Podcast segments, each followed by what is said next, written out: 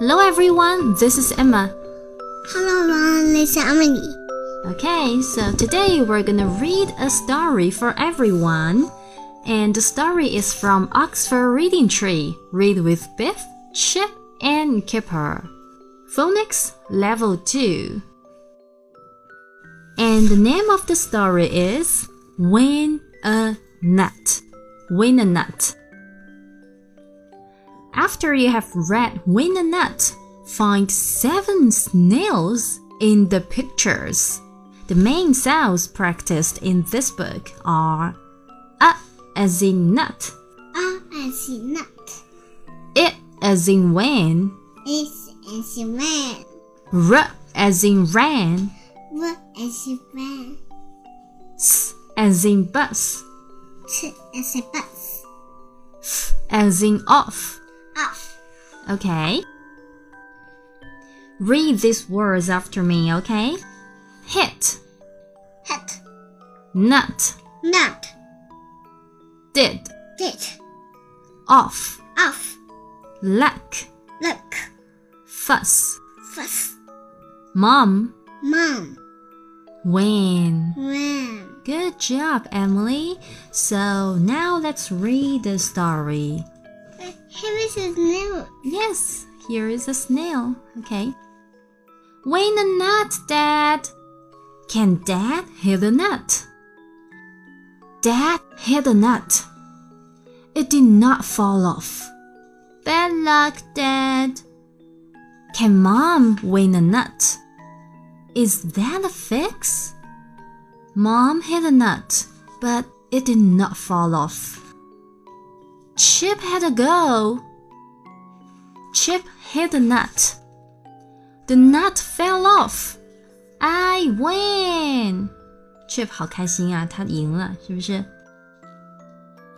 And now let me explain the story for you, okay? Okay.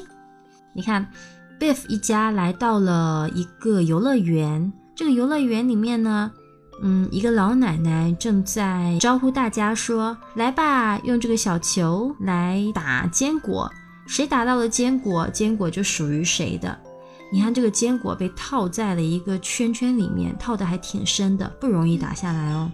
Can Dad hit the nut？爸爸能不能打到这个坚果呢？这时候，Keeper 说：“Win the nut, Dad。” Keeper 说：“爸爸，你来打下一个坚果吧。” Dad hit the nut。爸爸还真打到了一个坚果。It did not fall off。但是呢，这个坚果套在这个圈里面太深了，没有掉下来。Bad luck, Dad。Keeper 说：“爸爸，你的运气不好哦。” Can Mom win a nut？妈妈也拿了一个球要去打坚果了。Is that a fix？这次能打到了吗？Mom hit a nut, but it did not fall off，还是没有掉下来。Chip had a go. Chip 尝试了一下，这这这只坚果怎么掉了？嗯，Chip 他的球呢弹了几下，然后弹到了坚果身上，还真的把坚果打下来了。嗯，Chip hit a nut. The nut fell off. 这次坚果掉下来了。I win. Chip 说：“我赢啦。” So let's read the story one more time. Win a nut, Dad. Can Dad hit a nut? Dad hit a nut. It did not fall off. Bad luck, Dad. Can Mom win a nut? Is that a fix? Mom hit a nut, but it did not fall off. Chip had a go. Chip hit the nut.